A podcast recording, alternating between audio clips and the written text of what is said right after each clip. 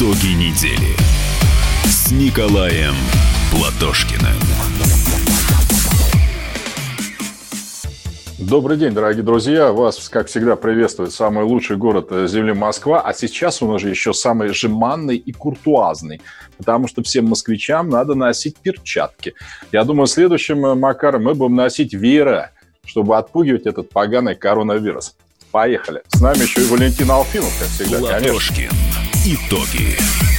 А, Здравствуйте, дорогие друзья. Ну, слушайте, а как-то я даже не рассматривал с этой стороны.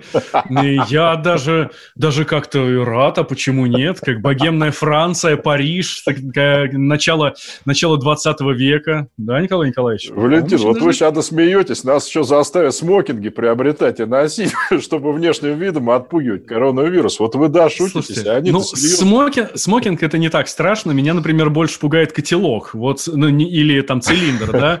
Вот, вот в этом я себя, ну, как-то глупо представляю. А смокинг, ну, ничего, можно раз в жизни надеть. Нет, ну если Сергей Семенович нам купит эти смокинги, конечно, сам, ну я не знаю, я согласен. Кстати, смокинг от смог курить, да, потому что для курительных э, залов сначала было. Вот Евгений Юрьевич Спицын, мой друг, утверждает, что чем больше куришь, тем меньше коронавирус. Юрьевич, привет.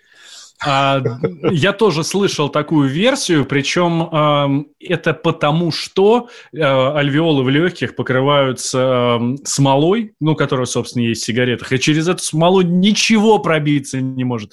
Ни кислород, ни коронавирус, ни еще что-то. Вы Но мы поняли, за вот здоровый образ жизни, мы за здоровый Нет, образ жизни. Вы поняли, что вы сейчас сказали, Сергей Семенович? Завтра выйдет указ, обязывающий всех курить. Людей без сигареты на улице будут штрафовать. А дальше к трубкам перейдем. понимаете? А, помнится, были новости о том, что в Китае, ну, там, в- там последние лет 10, наверное, ну, лет 10 назад примерно, для того, чтобы поднять промышленность, ну, именно табачную промышленность, всех чиновников заставляли на законодательном уровне курить не меньше блока сигарет в э, неделю.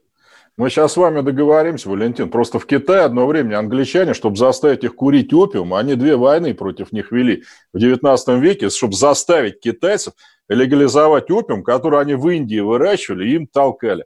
Нет, мы, друзья, из московской мэрии, мы шутим. Мы с Валентином только шутим. А вот если серьезно, я тут на YouTube смотрел одного итальянского врача, который учился в России, и он рассказал, как он победил коронавирус. С помощью А, водки. Да, да, да, смачивал подушку и маску водкой, и за двое суток победил коронавирус. Вот здесь мы начали продвигаться с вами в правильном направлении, Валентин. То есть, если Сергей Семенович будет каждый день каждому по бутылке водки выдавать, мне кажется, его популярность, она вырастет серьезно.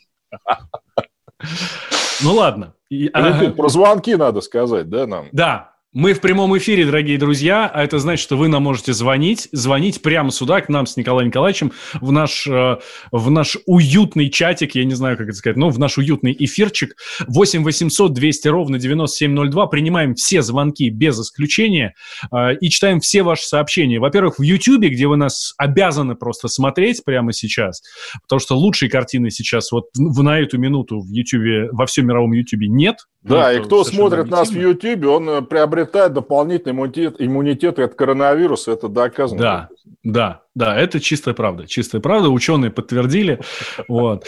И а, еще можете писать нам сообщения, они не дают стопроцентного иммунитета, но бодрость духа поднимают. Э, Плюс семь девятьсот шестьдесят семь двести ровно 9702, это Viber и WhatsApp, вот у меня здесь на компьютере все открыто, все читаем, в общем, буду а, озвучивать ваши сообщения. Да, и мы с Валентином прям вот специально договорились, друзья, чтобы ваши звонки не на вторую часть программы как бы оставлять, да, а прям вот дозванивайтесь, начинайте сейчас. Чем больше будете говорить, тем лучше.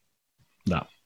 А, Итак, в понедельник выступил президент Владимир Путин. Это было 11 число. Мы все его ждали, потому что он ранее, когда обращался к нации, он говорил именно про 11 число, что 11 числа, значит, посмотрим, что там дальше. Много, тут э, вариантов было много. Кто-то был убежден, что продлят и дальше нерабочие дни. Но мне помнится, когда нам 5 или 6 выступал в прошлый раз, вот, он сказал, что говорит, вот сейчас до 11 прошу, поручаю правительству проработать варианты выхода вот из этой вот череды нерабочих дней. Ну, собственно, в м, 11 числа был последний выходной, праздничный день наш, да, за 9 мая. И 12 должен был быть первый рабочий день. И он стал первым рабочим днем. Президент отменил вот эту череду нерабочих дней, вот. но отменил эм, очень интересно. То есть для всей страны вот этот период нерабочих дней завершается, сказал президент. Но каждый глава региона в своем регионе, в зависимости от ситуации, вправе устанавливать, соответственно, вот этот период нерабочих дней. И мне, честно говоря, очень нравится вот эта картина, Николай Николаевич. Да, я сейчас объясню почему. Потому что президент, глава государства, мы очень часто говорим, что у нас очень жесткая вертикаль власти. Все принимается только наверху. Даже если подъезд покрасить, это только к Путину никто решить не может. Ну, действительно, люди пишут по этому поводу. Давайте вспомним прямые линии с Владимиром Путиным. О чем говорят ему на прямой линии? Мне жена не разрешает поехать на рыбалку. Ну, елки-палки. Вот. А здесь президент, ну, как бы немного наклонил вот эту вот вертикаль, да, и у нас получается, что теперь, ну, хоть губернаторы за что-то отвечают, они хоть теперь, ну, хоть какое-то решение будут принимать. Это же хорошо. Ну, смотрите, с одной стороны, это все правильно. Даже вот, э, предположим, в Германии там, ну, опять, извините меня уж, товарищи, за Германию, но все признают, что пока у нее лучше всех просто получается. Я поэтому ее в пример привожу не Италию, не Испанию. Там, собственно говоря, жесткие меры – не такие жесткие, как в Москве, но относительно. Это была Бавария, земля и Баден-Вюртемберг, потому что это самый южный, ближе к Италии. Ну, откуда, собственно говоря, туда все и попало. А что касается северных земель, э, там Берлин и прочее, там таких мер строгих не было никогда, потому что, ну, собственно говоря, и заражаемость была низкая, но все-таки, вы понимаете, множатся голоса ученых, и по телевизору в том числе, которые говорят, что пока популяция на 70-60% не переболеет Э, этой новой инфекции, коллективного иммунитета все равно не будет, понимаете? Вот если мы не пройдем этот этап, но выйдем мы там через неделю, ну, через две, но вирус-то никуда не денется. Просто будет, как вы сейчас говорите, новая волна, там, третья. Все-таки, ну, увы, мы с вами, помните, Валентин, в январе еще говорили, что мы планета микробов и вирусов, к сожалению. Их больше, чем нас, гораздо. И всегда здесь будут, даже когда нас не будет. Поэтому ну, единственный способ с ними борьбы – это даже не вакцина. Я думаю, вакцина, она здесь не поможет, потому что мы речь имеем э, с вирусом. Это ну, не совсем живой организм, что ли, так сказать. Коллективный иммунитет. Ну, увы, тем более но все-таки все, опять же, признают, что большая часть заболевших – это э, бессимптомные больные, да, у которых вот он просто есть там и все. Поэтому, ну, видите, некоторые страны пошли, вот Швеция, по пути наоборот, да, то есть вот ну, чем быстрее, скажем, народ переболеет и вы, иммунитет выработает, за исключением еще хронических больных, э, престарелых, которых, конечно, надо охранять особо, но тем быстрее просто все это кончится. Но мы же с вами, согласитесь, Валентин, но всю жизнь не можем сидеть дома, да? А может, кому-то и хотелось бы выходить-то все равно надо будет. Так что вот так, я думаю. Еще важные тезисы, которые проговорил президент. Для соцработников с 15 апреля по 15 июля установят социальную федеральную доплату, специальную доплату. Да, Все правильно. Мне, правда, вот уже докладывают люди с места. Опять, это, естественно, я думаю, не повсеместно, но прям присылают и кадры, что в очереди стоят за получением ну, всех надбавок. Я сейчас не эти только имею в виду, надбавки на детей, там вот но президент же вроде говорил, да, что надо максимально онлайн там это все производить и прочее. Но вот пока с регионов сообщают, что не всегда так получается. Я ходил в банк на Ленинском проспекте вот в понедельник, но там очередь стоит. Опять почему? Потому что... Э, а что там делают? Часть офисов не работает. Вот понимаете, вот маразм, да, вот вы закрыли пол офисов, создали очередь. Зачем? Угу. Но там же действительно в банке там все в масках, там в перчатках, давно уже, до Собянина. И так, и так. Люди не хотят заражаться. Но зачем полбанков-то хоть закрыли? Причем люди никак не могут врубиться, ну, по какому принципу хоть закрывали. Почему на этой улице закрыли? Вот на этой не закрыли. И сейчас бедные люди прут из других частей Москвы в банки, в другие части Москвы. Потому что у них вот на улице банк закрыт. Ну, зачем это делать? Что это с точки зрения борьбы хоть означает? Ну, мне, честно говоря, вы, вы не представляете, кстати, как они ругаются там в этом офисе. Вот туда прорываются прям, вот приходит человек, а очередь на улице стоит, дождь там, слякоть. Ну, правильно, потому что не могут толпа стоять внутри-то, правильно? Ну, ну, ну, для чего? Честно говоря, для меня это удивительно. Я не совсем понимаю, о чем речь, да, потому что, ну, вот что касается доплат, у меня же детей этих, вон, небольшой полк, ну, если не полк, то, ну, не дивизия, ну, полк, да, действительно. Вот. И вот эти доплаты, которые до 16 лет э, оформ... ну, были оформлены буквально там тремя нажатиями кнопки Не, не, мне это не из Москвы сообщают. Вот я про очередь в банке имею в виду вообще очередь в банке. Просто люди приходят, какие-то дела свои делать там счета продлевать там и прочее. Нет. А что касается доплаты, то мне слали с регионов реальные вот эти угу. кадры, да, как люди стоят там. Если нас кто-то слушает, давайте действительно переходить вот на онлайн-режим. Сейчас это можно делать, ну что тут. Да, 8 800 200 ровно 9702 – это наш номер телефона. Вайбер, WhatsApp, плюс 7 967 200 ровно 9702. Пишите ваши сообщения, а, рассказывайте, как у вас обстоят дела вот со всей вот этой историей, в частности, да, давайте пока мы с Николаем Николаевичем затронули тему вот очередей, банков, доплат, выплат, да, эм, давайте по этому поводу звоните. Плюс 7 967 200 ровно 9702, это для письменных э, сообщений, и 8 800 200 ровно 9702, это для, соответственно, ваших звонков к нам в студию. Сейчас делаем небольшой перерыв, сразу после мы возвращаемся. Валентин Алфимов, Николай Платошкин. Николай Николаевич, а у вас какая группа крови? Но меня что-то сегодня все об этом спрашивают. А что случилось? Скворцова говорит, самая опасная группа крови, вторая положительная. Я посмотрю, у меня в паспорте после... С Николаем Платошкиным. А у вас нет такого ощущения, что на нас идет цунами? Рушится рубль, рушится экономика. Сегодня последние новости, просто страшно смотреть. Я не исключаю самые дикие варианты. Ну, например... Наша гениальная, в кавычках, Госдума наплевала на указания президента. Проснулись от того, что вломились в дверь, забрали оружие. Начали проклинать заново мужчин. Там уголовных дел море, газеты все трещали. Но он же в Госдуме, что вы удивляетесь? Вылилось это всеобщий хайп. Человек против бюрократии. Программа Владимира Варсовина. Гражданская оборона. На радио «Комсомольская правда». Каждую среду в 16.00 по Москве.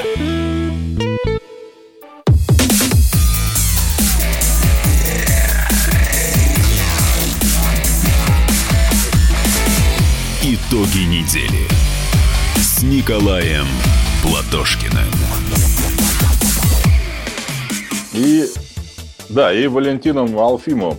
Э, да, друзья, спасибо. Друзья. Да, здрасте, что вы нас смотрите. Нас уже 2600 в YouTube. Я что-то не верю своим глазам. Друзья, снимайте маски и перчатки, заходите в YouTube. Я только на это отношу того, что вас так мало. Причем цифры арабские, не римские. Вы что? Да, вообще э, сейчас наш э, канал на YouTube это единственное место в стране, куда можно заходить без масок и перчаток. Это абсолютно точно. Туда, туда можно без масок и перчаток. Мы здесь... У нас там демократия, социализм. У нас звонки, Валентин, да, но можно да. я прям маленький да. вопрос? Давайте, да, конечно. Евгений Брейтман спрашивает, это на YouTube. Николай Николаевич, почему, согласно референдуму в Донбассе, РФ не принимает Донбасс в состав государства, как и Крым? Я за, что приняли. Референдум был в мае 2014 года. Мы помним, какие очереди стояли там на улицах Донбасса, как бандеровцы пытались людей давить броне, бронетранспортерами тогда. Я за вступление Донбасса в состав России, если они, люди этого хотят, и я за воссоединение Украины с Россией. Мы единый народ, что бы там кто ни говорил. Так, э, к звонкам переходим. 8 800 200 ровно 9702, номер телефона. Кто у нас там на первый? Александр из Саратова, здравствуйте. Алло, здравствуйте. Здравствуйте. Здравствуйте. Здравствуйте, Николай Николаевич. У меня вот такой вопрос. Я являюсь участником движения «За новый социализм». Я звоню с Саратова. Вот, хотелось бы очень, хотелось бы очень, чтобы это было не движением наше, а партией. И вот такой вопрос. Мне бы, ну, нам бы хотелось бы организовать СМИ в городе Саратове, и чтобы наше движение было учредителем. И, все, ну, все, понял, да. Конкретно освещать все это, все, все реальные конкретные новости. Александр, спасибо за звонок из Саратова. Отвечу, как Ленин в июне 17 года. Есть такая партия. Скоро мы ее озвучим. Вот. Так, а веселые вы ребята, пишет нам наш слушатель, а, поражаясь вашей беспечности. Неужели необходимо, чтобы в каждой семье кто-то умер? Только тогда мы поймем всю серьезность положения. Никто не отрицает, что и коллективного иммунитета, но это не значит, что все 60% должны практически одновременно заболеть. Завалить больницами э, и морги трупами. В общем, при таком подходе и при серьезной пандемии у нас бы уже умерло 50-70% населения. Неужели ну, это все так непонятно? Понятно. Я бы хотел сказать, товарищ, неужели вам все непонятно, вот что мы здесь говорим? Первое. Большая часть заболеваний проходит бессимптомно. Я это еще раз могу по слогам повторить. То есть Собянин даже сказал, что уровень госпитализации в Москве снизился, потому что абсолютно не всех вообще надо госпитализировать. Но давайте с вами сейчас заявим, что грипп плохо, мы его не признаем, он ужасен. Но он есть, к сожалению, понимаете. Просто от него действительно есть прививка, потому что ну, там природа несколько другая, я бы сказал. Ну и все. И мы еще раз повторяем с Валентином, что подверженных людей с хроническими заболеваниями, возрастных, конечно, надо оберегать. Бесспорно. Мы об этом говорим, вот тут, по-моему, месяца три. Но если вы не хотите, конечно, нас услышать, другой вопрос. Но послушайте Попову, главного санитарного врача, который то же самое говорит, что большинство случаев это бессимптомные случаи. Вот кто из нас, э, вот у нас из таких выдающихся людей недавно заболел, по-моему, сейчас не помню, тоже говорил, вот я, если бы прививку, э, тьфу, если бы анализы не сдал, я бы, говорит, и не знал, что болеет. Ну, ну у нас, да, у нас в правительстве министр Глушко а, нет, э, Глушко это замминистра а, нет, нет, это да? Песков, Песков, по-моему, сказал, Нет, что... Песков не очень просто переносит. Ну, замминистр, министр Фальков, министр высшего образования а, и ну, науки. может быть. Он говорит, я тут переболел, как бы, и как бы все. Ольга Любимова, наша любимая, да, министр культуры нынешняя, вот, тоже переболела коронавирусом. Мне кажется, Ольга, она могла бы избежать болезни, ей надо было послать этот вирус туда, куда она обычно всех посылает. Так, есть у нас еще звонок, давайте звонок, а потом про помощь семьям поговорим. Максим, Москва, здрасте. Да, здравствуйте. Алло, да, здравствуйте. Да. Николай Николаевич, Валентин, здравствуйте. Здравствуйте. У меня такой вопрос по ну, малому и среднему бизнесу. Вот, мы являемся производителем для ну, определенных материалов для автодорожного рынка. У меня такой вопрос. Вот при, допустим, наступил новый социализм, как будет выглядеть ситуация с малым и средним бизнесом? Позволит ли нам работать, производить? Будет ли рынок сбыта и как все это будет дело обстоять. Не будет ли государство перебивать, допустим, тот же рынок наш коммерческий. Вот такой Спасибо вам большое. Я просто хочу сразу сказать, что программа моя висит на моем сайте социализм.ру, и меня долбит как раз все время всякие псевдооппозиционеры, марксисты за то, что Платошкин за малый и средний бизнес в этой программе. Меня даже КПРФ в своей газете раскритиковал, что я оппортунист. Потому что я считаю так, что если человек работает своими руками, головой и объединяет вокруг себя других людей, а что здесь плохого, понимаете? Если вы что-то производите, чего не было, предположим, и вы можете сделать это быстрее, гибче. Но зачем государству, например, курировать парикмахерские, я вот не могу понять. Ну, чтобы всем прически, что ли, одинаковые приписывать, или столовые. Но как раз рестораны должны отличаться разнообразием, как и сфера легкой промышленности. Конечно, здесь частная инициатива должна поощряться, не просто терпеться, да, а поощряться там льготными кредитами, как вы абсолютно верно сказали, рынком сбыта. Вот сейчас ведь людям что не хватает? Даже не то, что они дома сидят, это одно. Но во многих регионах ведь зарплату не платили, и в результате люди, может, и хотят что-то купить не могут ничего купить, у них нет. Денег из-за этого страдает и мелкий и средний бизнес. Покупательную способность населения надо увеличивать. Аккуратно, не лавинообразно, чтобы не было роста цен, но это нужно делать. Так, давайте еще к э, Путину, который пообещал помочь э, семьям. А давайте мы сейчас, чтобы не пересказывать все меры, которые предлагает Владимир Владимирович, у нас есть э, ну, фрагмент выступления, давайте его услышим, тогда я об этом поговорю. Предлагаю в два раза повысить минимальный размер пособия по уходу за ребенком с 3375 рублей до 6751 рубля. Такое пособие получают неработающие граждане, в том числе студенты. И, как правило, это молодые родители, молодые мамы. Важно их поддержать. Как вы знаете, уже предусмотрены дополнительные выплаты семьям, имеющим право на материнский капитал в размере 5000 рублей в месяц на каждого ребенка в возрасте до трех лет. Эти деньги семья будет получать три месяца с апреля по июнь. Кроме того, по 3000 в месяц на каждого несовершеннолетнего ребенка положены семьям, где родители временно потеряли работу. Такие выплаты также осуществляются в течение трех месяцев. Уже говорил о дополнительных выплатах на каждого ребенка до трех лет для семей, имеющих право на материнский капитал. Но у нас много и семей, у которых этого права нет, потому что малыш родился до той даты, с которой введен новый порядок предоставления материнского капитала, в том числе и на первого ребенка. В этой связи предлагаю также установить для таких семей ежемесячную выплату в 5 тысяч рублей. Причем не только в мае и июне, но и за апрель. Таким образом, выплаты по 5 тысяч рублей на ребенка в месяц теперь смогут получать все российские семьи, имеющие детей в возрасте до трех лет. Ну, смотрите, очень даже серьезные меры, очень серьезные траты. Вот. Мы как раз много говорили о том, что надо помогать, да, ну и вот оно.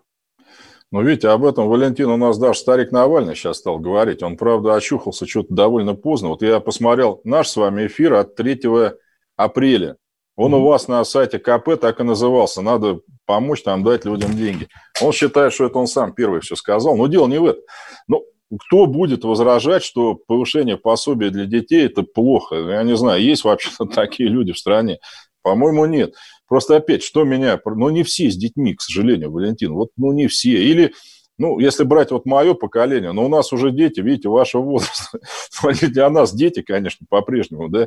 Но с точки зрения статистики не очень. Надо все-таки помогать, ну, не только многодетным семьям, хорошо, а тем, кто сейчас из-за этой ситуации конкретно в беду попал, вот малым, средним предприятиям и тех, кого с работы сократили. Ну, там есть дети, нет детей, им просто надо помочь. У них нету привычной базы социальной, что ли, для их жизни, понимаете? Вот мне кажется, надо из, именно из этого исходить. Потому что, опять, с налогами вроде со срочкой пошло нормально. Люди мне сообщают, ну, так, без особой вроде как бюрократии там это двигается. Ну, в некоторых районах Москвы, по крайней мере.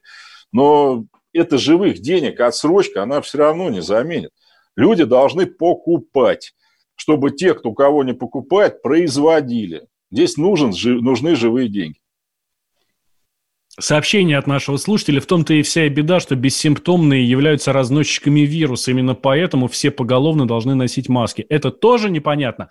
Это на, на ну, продолжение нашей дискуссии. Ну, том, давайте. Что... Вот один, опять же, академик. Я забыл, как его зовут. Ну, наверное, это легко восстановить. Он же на телевизоре был. Вот на совещании с Путиным. Он ему сказал так, что коронавирус, ну, академик, ну, наверное, знает что-то, что коронавирус, он с молоком матери появляется у ребенка. У ребенка, когда приходит в этот мир, у него этих вирусов полно.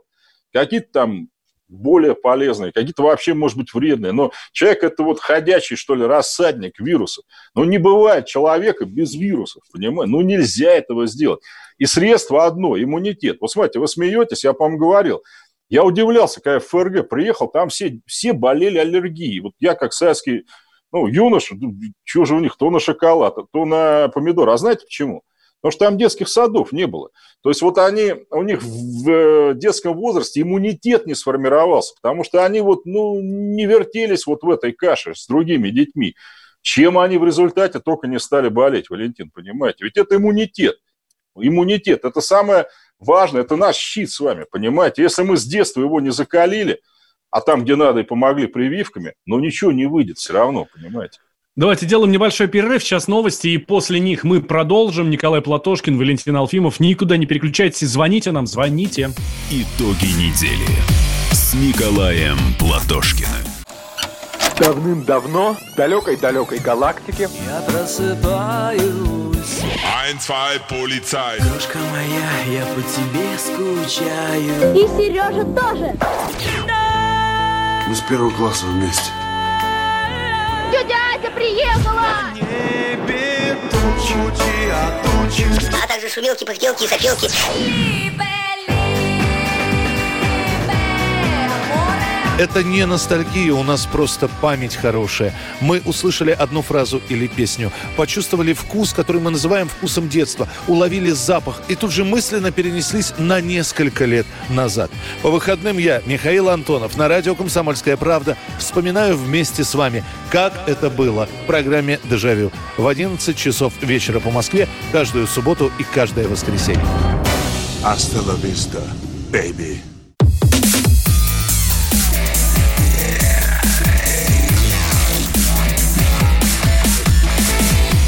Итоги недели с Николаем Платошкиным.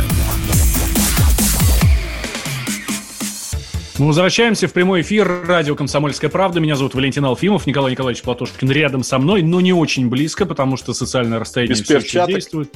Без перчаток, да. Ну, а вам, кстати, не знаю, а вам можно без перчаток и без маски? Вы же в Москве, Николай Николаевич. Я во Владимирской области, здесь можно, а вы? Нет, я, как Иосиф Виссарионович, в 41-м я Москву не покидаю. Самое заразившееся место России. Ну, это, конечно, не та аллегория, как вы понимаете. Я бы хотел просто одну фразу. Да, Евгений Ладанов, Рязань, с тобой, Николай Николаевич. Евгений, вот если не сложно, и рязанские земляки, у вас э, был прекращен прием обычных больных во всех поликлиниках вот в конце апреля губернатором. Вы не можете там написать или позвонить. У вас поменялось что-то. Могут обычные больные теперь обслуживаться в поликлиниках, как и раньше. Спасибо. Плюс семь девятьсот семь двести ровно девяносто семь ноль два. Это номер для сообщений к нам сюда в наш эфир, э, Viber и WhatsApp. Или восемь восемьсот двести ровно девяносто семь ноль два. Это, соответственно, номер телефона к нам сюда.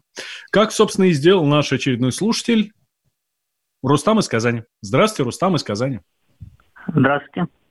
Здрасте. Здравствуйте, Рустам. Здравствуйте. Здравствуйте. Здравствуйте, Николай Николаевич. Мое уважение к вашим сединам, образно выражаясь. И Да, можно да. задать вопрос? Пожалуйста, Ну да, давайте. Хорошо. А, смотрите, а, я вот а, недавно услышал а, речь Путина, а, ну, а, 11 мая, если не ошибаюсь, и он а, спросил, а почему именно водителям, а, служащим мед- медперсонала, вот эти средства, которые он объявил, они не выделяются? Ну, или выделяются там 259 рублей, там, как у- Караулова. И сейчас я увидел его ви- видео, 15 мая он просил дать ответ, чтобы все перечислили, и до сих пор его решение не исполнено. Почему?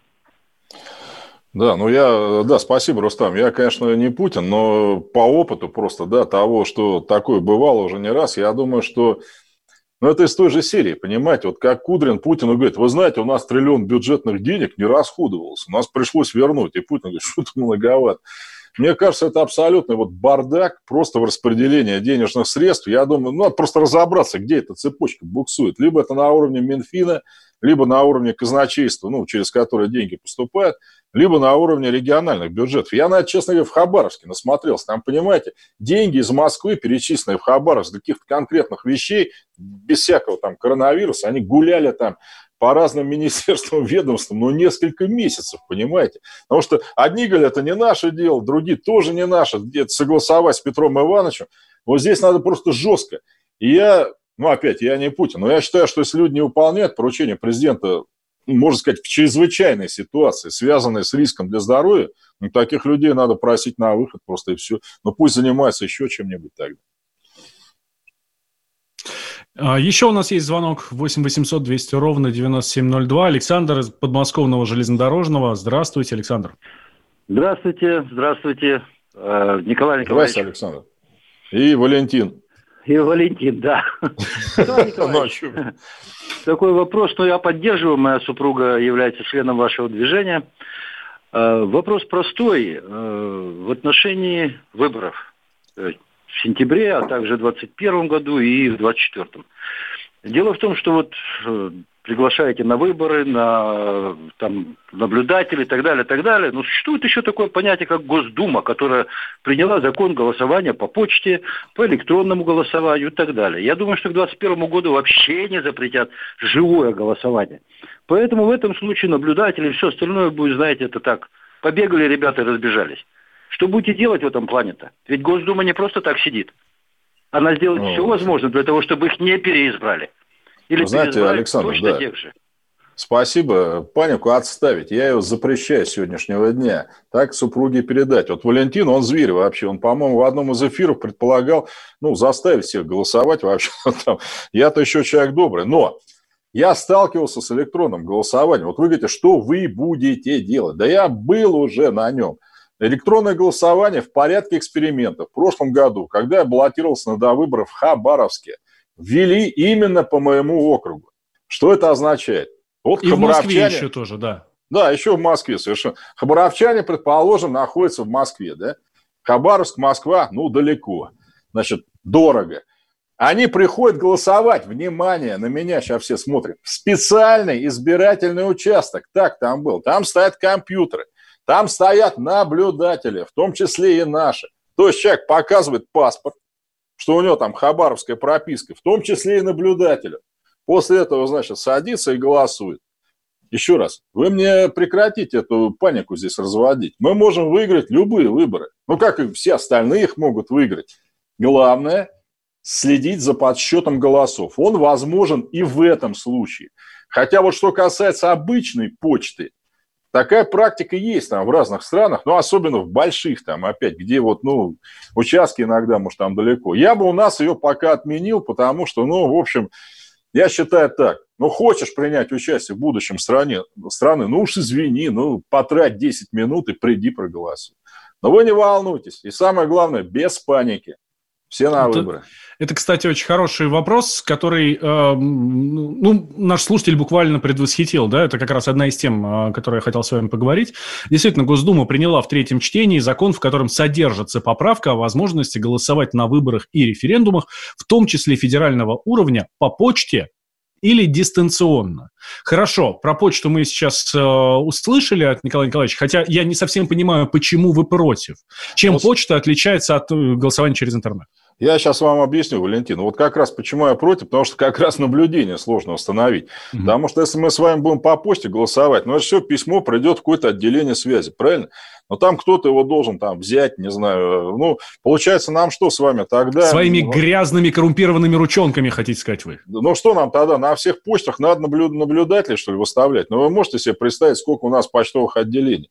Я вам точно цифру не скажу, но вы сами согласитесь, что их, ну, наверное, очень много. Я из этого исхожу. То есть надо э, разрешать те виды голосования, контроль которых со стороны там, общественных организаций, он допустим. А здесь все-таки, видите, ну, сложно будет. А, один из авторов инициативы, депутат Госдумы Дмитрий Вяткин, говорил, что поправка не затронет голосование по внесению изменений в Конституцию. Уточнял, что изменения коснутся только голосования на выборах в органы государственной власти, местного самоуправления и референдум. Да, вот я, опять же, меня тоже многие спрашивают, спасибо, что Валентин это озвучил тоже, что вот, вот голосование, наверное, назначит все-таки, да, но мы не знаем пока, да. ну, наверное, в июне, в июле, там не будет электронного голосования, друзья. Так что ножками приходим, голосуем, обязательно выставляем наблюдателей, и все у нас получится. Ну, а вообще вот эта, э, вот эта история с э, дистанционным голосованием, с удаленным голосованием, с э, цифровым голосованием, э, я так понимаю, вы ее поддерживаете, да? Да не то, что, понимаете, я сначала... Нет, я был вообще против этого, если, понимаете, если голосовать из дома. Потому что, сами понимаете, ну тут уже все, да, вот человек сидит дома, например, через сайт госуслуги, да, получает там свой пароль, что-то там, ну, понимаете, мне уже докладывают, что во многих учреждениях просят почему-то предоставить пароль госуслуг от людей. Типа, мы там для пособия нужно и прочее. Нет, против. А вот если это в участке будет, ну, где компьютеры стоят, да, и где стоят наблюдатели, которые там документы проверяют, еще, ну, а что, собственно говоря? Ну, я могу сказать, что на наши выборы вот в Хабаровске это электронное голосование, оно там большого влияния не оказало. А, электронное голосование действовало параллельно с а, обычным да. нашим голосованием, да? Э, да оно, дубли... оно дублировалось, там... Николай Николаевич, или это голоса засчит... засчитывались и те, и другие? Я просто хочу понять, если, э, какие если кто-то голосовал и электронно, и, собственно, ножками, да, простите меня за бедность речи, то насколько и велика разница между показателями?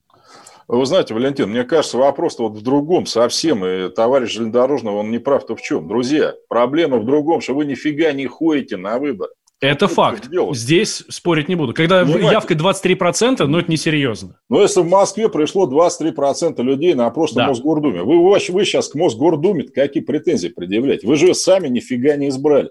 А у меня сейчас есть к ней претензии, но я ходил, ну, точнее, я тоже, честно говоря, не ходил, потому что я был в Хабаровске просто в это время, да, я голосовал там. Но, понимаете, вот вы с этого начните, друзья, а вы рассуждаете, вот этот вид плохо, вот это тоже нехорошо, а сами вообще никак не голосуете. Не так, не вот так, не вот так. Пришли, проголосовали, но хватит позориться, что мы в Европе-то на последнем месте из-за этого. Ну, наверное, может, там получше так живут люди, потому что им не наплевать вот вообще, что с ними происходит. Правда? Так что все на участке, все в наблюдателе. Интересно, я, голос... я наблюдал за голосованием, не был наблюдателем, а просто наблюдал за подготовкой к голосованию в Штатах в 2016 году, да, когда Трампа избрали. Вот, буквально за несколько дней до голосования я был на избирательном участке, общался с местными, со знакомыми, которые там есть, и там, конечно, очень серьезно к этому вопросу относятся. Причем я, ну, не устаю это повторять, на у них вот этот единый день голосования голосования, выбора президента, это, ну, это вообще последний вопрос. То есть это то, на что они обращают самое маленькое внимание. Да? Тогда там намного больше вопросов, там пять простыней таких огромных этих бюллетеней по каждому, каждому, каждому вопросу, местные референдумы и так далее. Но очень важно, что туда ходят действительно все. То есть голосование в Штатах это прям это очень серьезно. Валентин, а я был вообще. Это то, с чего, э, э, где стоит брать пример с них, сто процентов. Я был вообще наблюдателем от Российской Федерации на президентских выборах 2004 года. То есть у меня там значочек был. Угу. Там очередь стояла. Я как сейчас помню, это был Хьюстон, южный город. Но что-то было очень холодно. Только очередина стояла участка под дождем, под морозом. И вот люди, понимаете? С Николаем Платошкиным. Ты виноват уж тем, что говоришь по-русски. По-русски. В последнее время случаи притеснения и нападений на национальной почве участились. Прохожие на улице никак не пытались помочь иностранцам и остановить нападавших. Создается образ врага для того, чтобы... Не допустить распространения правды о тех событиях. Что же касается вот бытовой ненависти, то... Я думаю, что, к сожалению, мы еще много что увидим, но нам есть чем ответить. «Национальный вопрос» на радио «Комсомольская правда». По воскресеньям в час дня по московскому времени.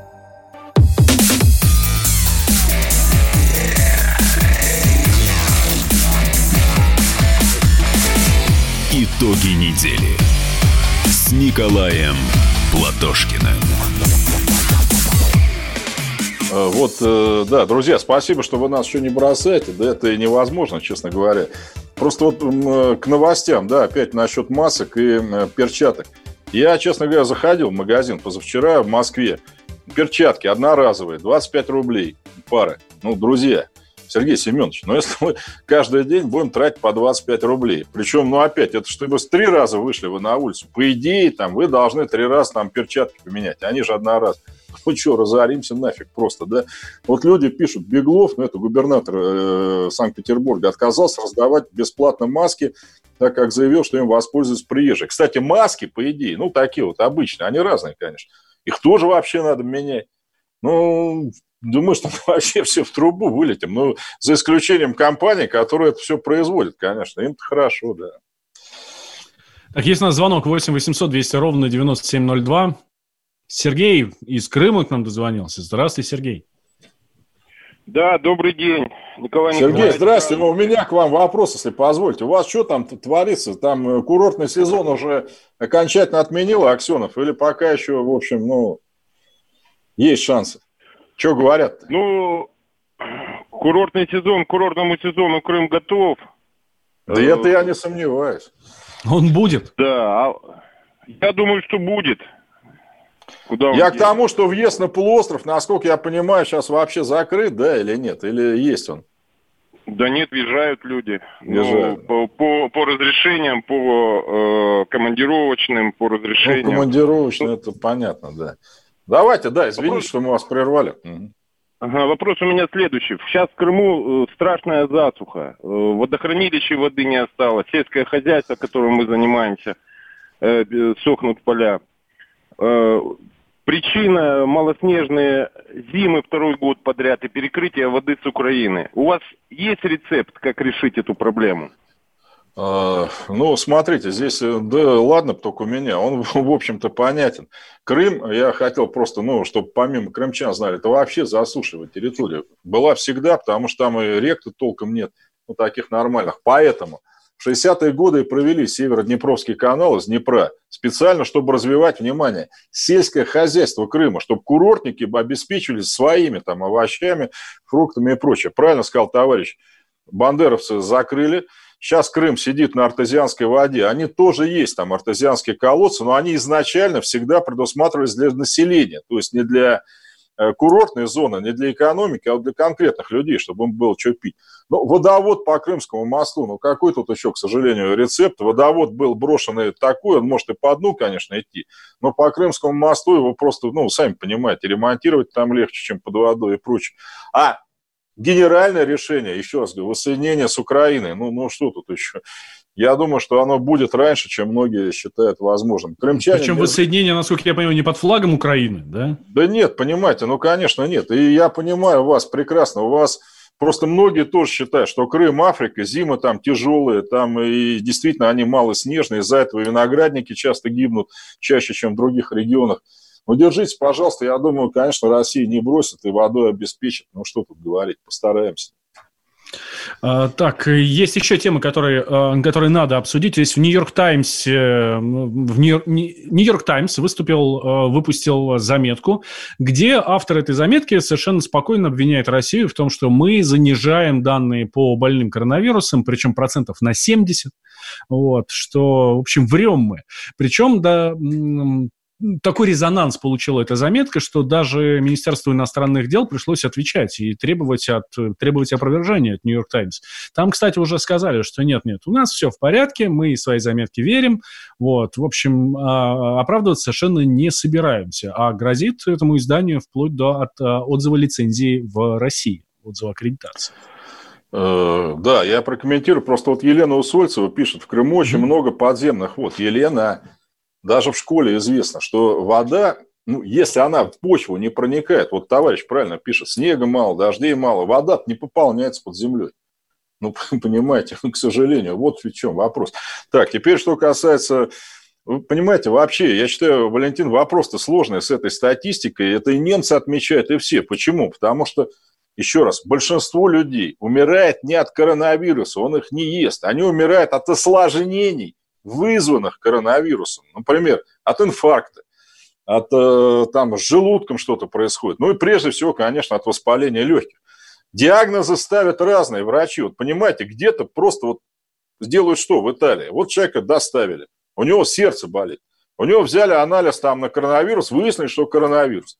Человек вы, э, умер от инфаркта, ему записали коронавирус.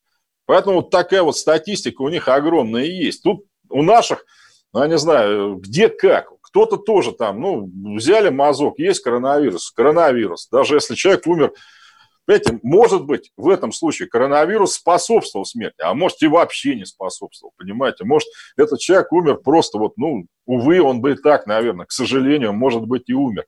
То есть здесь, мне кажется, вопрос не в том, что кто-то там занижает, завышает статистику. Просто ну, вот как со СПИДом, понимаете? Вот у человека может быть СПИД, а формально он умрет от несворачиваемости крови, от гемофилии. Вот что ему ставить? Ну, может, два диагноза не поставишь, получаешь, что он два раза, что ли, умер. Один раз от этого, другой раз от этого. Так что я не знаю, насколько, чем руководствовался там Нью-Йорк Таймс, наверное, злобным каким-то умыслом. Но вообще с этой статистикой большая неразбериха везде, я вам должен сказать. Потому что никак никто не может определиться, чего, собственно, ставить. Немцы говорят, вот вскрытие пациента с коронавирусом вообще ничего не показывает. Ну, в основном, ну просто пациент и все. Умерший от воспаления легких. Вот что ему писать? Но у него коронавирус был найден, да, когда его лечили. Поэтому я думаю, что здесь, э, ну, к врачам надо относиться снисходительно, относительно, потому что для них это тоже дело новое. И зависит это все, конечно, не от конкретного врача, а от политики Министерства здравоохранения в разных странах. Ну и давайте мы тогда первый час зафиналим хорошей новостью, эм, которая, как мне кажется, подведет черту вообще под всей этой пандемией коронавируса. Исполком РФС, это Российский футбольный союз, провел заседание сегодня и принял решение. Сезон футбольный в России возобновляется 21 июня. И до 22 Отлично. июля будет, соответственно, отыгран там 8 туров э, чемпионата России и 2 тура Кубка России. Я думаю, Валентин, это новость еще почему хорошая. Мы, я думаю, тогда в этом случае обязаны 24 июня провести парад Победы. В тот день, когда он был в 45 году. Если так будет, будем рукоплескать и радоваться, и поздравлять всех э, еще раз с Днем Победы. Два дня Победы в году – это тоже уникальный случай совершенно, да, и я думаю, что Победа этого достойна. Да, 75-летие победы этого тоже действительно достойно. Ну, в общем, смотрите, действительно, да, 21 июня возобновляется футбол. Ну, вот, а для меня это, ну, знаете, как, не, не знаю, там, как первый дождь после там столетней засухи, да. То есть, если футбол возобновляется, значит, все остальное. Пусть они будут играть без зрителей, пусть э, там на каких-то полях, где не будет ни трибун, ничего. Но самое главное, что жизнь уже будет налаживаться. Сейчас сделаем небольшой перерыв, сразу после возвращаемся. Про женщин сегодня много будем говорить. Ну и, конечно, у нас с Николаем Николаевичем будет обязательно историческая тема. Итоги ну, недели с Николаем Платошкиным. Остановлены чемпионаты. Опустили трибуны. Закрываются спортивные клубы. Футболистам урезали зарплаты. Фанаты мусолят бытовые скандалы. Что будет с профессиональным спортом – После пандемии радио «Комсомольская правда» представляет «Спорт без короны» с Константином Тереховым. Каждую неделю в прямом эфире первые лица большого спорта, звезды и представители власти. Слушайте по пятницам в 14.00 по Москве. «Спорт без короны» на радио «Комсомольская правда».